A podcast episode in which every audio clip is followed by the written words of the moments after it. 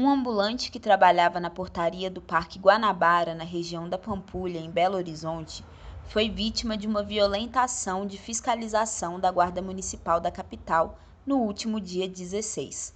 A denúncia é da Associação dos Trabalhadores Ambulantes de Belo Horizonte.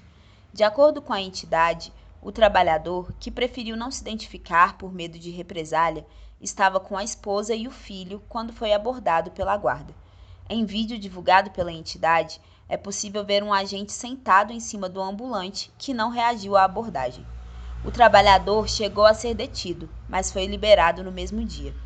Adjailson Severo, presidente da Associação dos Trabalhadores Ambulantes de BH, afirma que a entidade vai entrar com uma representação no Ministério Público Estadual para apurar o caso.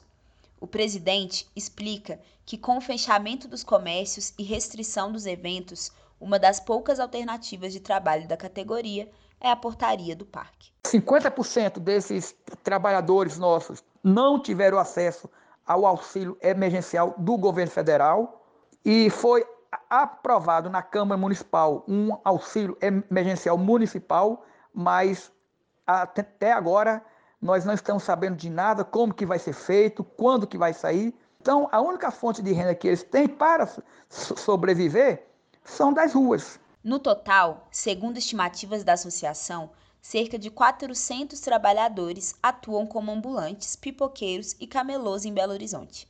Sobre a denúncia de agressão, a Guarda Municipal de Belo Horizonte alegou que, abre aspas, o vendedor clandestino ficou exaltado ao ter os produtos apreendidos, chegando a agredir os guardas municipais. Fecha aspas.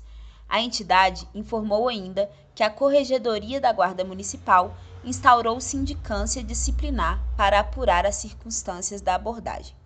De acordo com a entidade, o servidor envolvido foi remanejado preventivamente até a finalização do procedimento apuratório. De Belo Horizonte, da Rádio Brasil de Fato, com produção de Amélia Gomes, Ana Carolina Vasconcelos.